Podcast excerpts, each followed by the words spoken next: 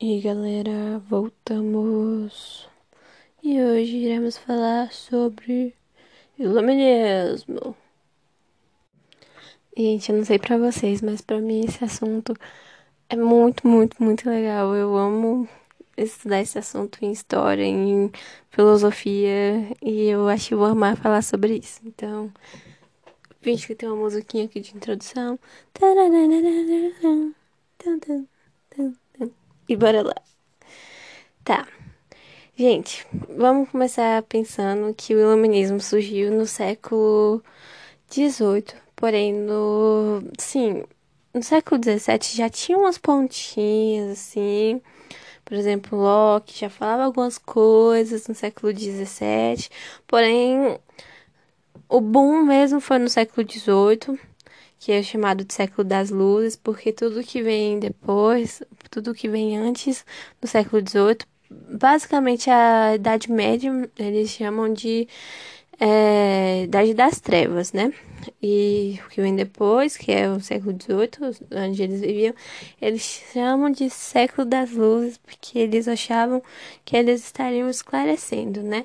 Tanto que os iluministas, eles se chamam de esclarecidos. O próprio Luís XVI, o que eu acho pouco contraditório, ele se dizia um monarca esclarecido porque ele era adepto ao iluminismo, mesmo o iluminismo sendo totalmente contra o absolutismo, e nós vamos falar sobre isso. Mas eu amo esse assunto, então, enfim, e eu amo os 14 também, assistam Versalhes. Série maravilhosa. Calma, gente, ai, eu amo esse assunto. Tá, vamos falar sobre os ideais, os principais ideais, que são muitos, do iluminismo. Eu gosto de visar três. O primeiro é igualdade. Porém, entretanto, todavia, igualdade jurídica. Eles não estavam muito preocupados se socialmente uh, ia ser todo mundo igual, se todo mundo ia ter a mesma distribuição de renda, algo do tipo assim. Não, eles não são socialistas nem nada do tipo, não. Eles nem, sim. Enfim, eles não estavam preocupados com o social. Igualdade jurídica. Tendo isso, para eles estava ok. Uh, novo regime político. Isso era essencial para eles. Foi até o que incentivou. O que incentivou, não, né? O que motivou. O que inspirou. Isso, essa palavra que eu estava procurando. O que incentivou a Revolução Francesa, né? A linda e maravilhosa que eu também amo de paixão. E vale ressaltar que em 1789, enquanto estava acontecendo a maravilhosa, glamourosa, linda, cheirosa Revolução Francesa, aqui no Brasil estava acontecendo a Confidência Mineira. E o, o terceiro, né, que eu disse que seriam três, uh, ideais é a liberdade religiosa e tolerância. Por quê? Porque, como eu disse, antes do século XVIII, era a Idade Média. E a gente sabe como que era a Idade Média. Eu tenho até que gravar um podcast falando sobre ela. Mas a gente sabe, né, que Idade Média é sinônimo de quê? De Igreja Católica. Ou seja, a Igreja Católica dominava o conhecimento, principalmente, que é o que eles lutavam, né? Lutar contra é um pleonasmo, porém é isso. É o que eles se opunham. E tolerância porque eles queriam poder criticar, era, eles viviam um absolutismo. Eles não podiam dizer que não concordavam com o soberano, com quem era o líder político deles. Eles queriam ter voz. Ai, gente, coisa linda. Coisa mais linda que eu vou dizer agora. E esses ideais eram todos com um objetivo. E qual objetivo é esse? Podem falar, falem Belton era visando a felicidade. Todo homem tem que ter a liberdade para poder ser feliz, para poder buscar a liberdade. Coisa mais linda. Ah, ai, gente, eu sou apaixonada pelos meninos, já falei isso. Se vocês não são, vocês vão ficar também, né? Só pelo tanto que eu tô falando. Ou vão ficar apaixonados ou vão ficar com raiva. Mas ok. e assim, dá para pensar, né? Se, se era tudo assim tão, tão controlado, tão fechadinho, como que isso se difundiu? Como que isso tomou uma proporção tão grande, né? Pelo menos eu pensei quando eu tive o primeiro contato. E foi bem. bem. como que eu posso dizer? Eu vou usar a palavra rural para vocês entenderem. Porque foi em cafés, em clubes, em lojas maçônicas, principalmente, em jornais, em academias, as pessoas foram começando, sabe? Ah, você já ouviu isso? Tipo a fofoca, sabe? Que se, foi se espalhando. E é movimento popular, né? Assim, popular porque foram os aristocratas que fizeram. Vocês sabem o que é aristocrata? Né? Que Nasceu em berço de ouro, basicamente. Eu gosto dessa definição. Porém, eles fizeram isso com apoio do povo. O povo teve grande participação. Pensa na Revolução Francesa. Eu gosto. Cara, eu não consigo imaginar, pensar iluminismo e não pensar na Revolução Francesa. Mas de qualquer forma, a gente tá falando só do iluminismo, né? É só chamar pelos né? Mas de qualquer forma, difusão do iluminismo Pensa nisso, algum dia cai algum, algum café, ou algum café, ou cai alguma questão. tá bom aqui o negócio, né? Cai alguma questão, como foi possível? Foi possível por meio de acessos que o povo é, disponíveis ao povo. Cafés, clubes, dessa forma. Porém, não pensem que a, a igreja e os governantes aceitaram de forma pacífica, não.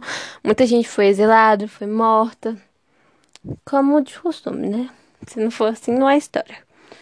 E os principais filósofos, claro, Descartes, René Descartes, John Locke, Rousseau, Voltaire, Kant e Montesquieu.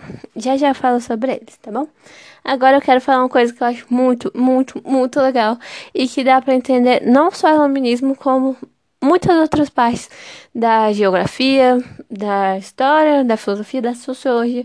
Gente, isso aqui é para escrever no post-it e colar na testa. Que eu vou falar agora.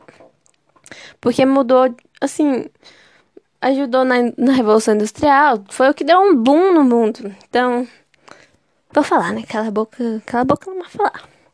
Oh, o que que os esclarecidos, é, o que que eles combatiam e o que, que eles defendiam? O que, que eles combatiam era como era no século XVI e XVII. No século XVI e XVII era como era a vida. Por exemplo, 16 e XVII era absolutismo. No século XVIII e XIX já era o liberalismo político. Entendeu? Vai ser assim. Então, pega a data uh, combate 16, 17, defesa 18, 19. Não vou repetir a data, tá bom? Então, beleza. Eles combatiam o absolutismo e defendiam o liberalismo político. É muito, muito importante que esse liberalismo político Vixe, já, já confundi, pera. Eles, eles combatiam o absolutismo e defendiam o liberalismo político. Eles combatiam o mercantilismo e defendiam o liberalismo econômico. Pensa comigo, se eles defendem a liberdade, como que eles vão... É não, pera, eu já ia, já ia antecipar as coisas de novo. Esse liberalismo econômico aqui, gente, é do Adam Smith, tá bom? O, que é até hoje considerado o pai do, do liberalismo, que ele acredita que a mão, na mão, não lembro o que, controla, que deu super errado na crise de 29 e tudo mais. Eles combatiam o colonialismo, agora sim, e defendiam a independência das colônias. Agora sim, pensem comigo. Se eles defendiam a igualdade jurídica, né? Eles não seria contraditório se eles continuassem defendendo as colônias? Assim, não, é igualdade pra gente, mas pode deixar esses escravos aí, tá tudo certo. Não, eles eram justos. Independência pra gente, independência para todo mundo. Igualdade, igualdade para todos. Então, combate ao colonialismo, defesa da independência das colônias.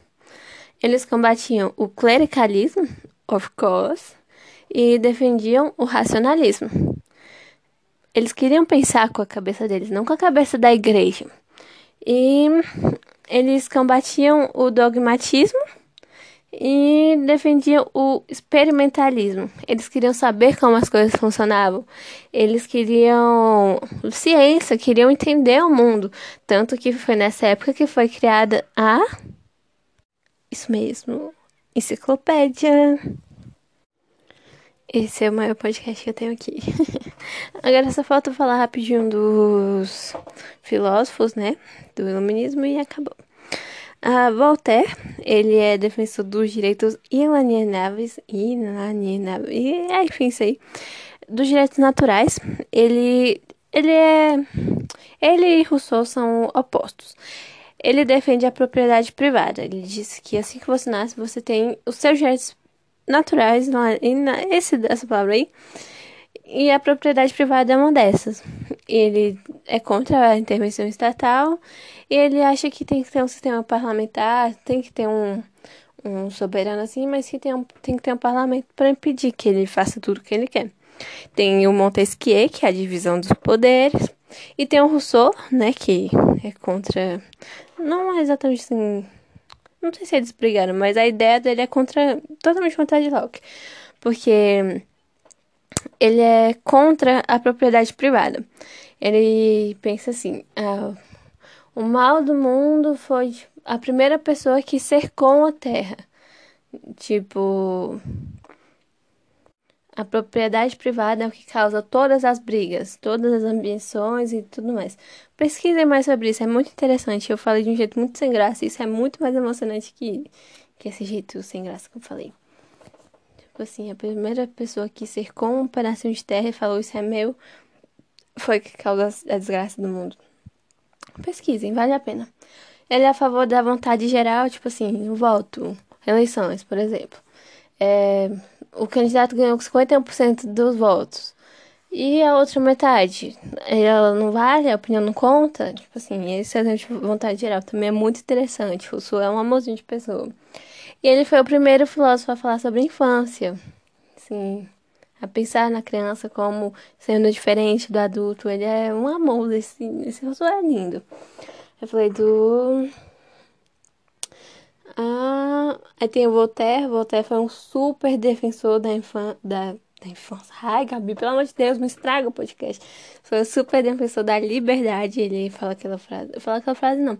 Eu vou fazer questões no próximo podcast, a gente vai ver, mas ele fala que pode não concordar com a palavra do que você está dizendo, mas que vai lutar até o fim de sua, da sua, pela sua liberdade de dizer. Eu gosto muito disso.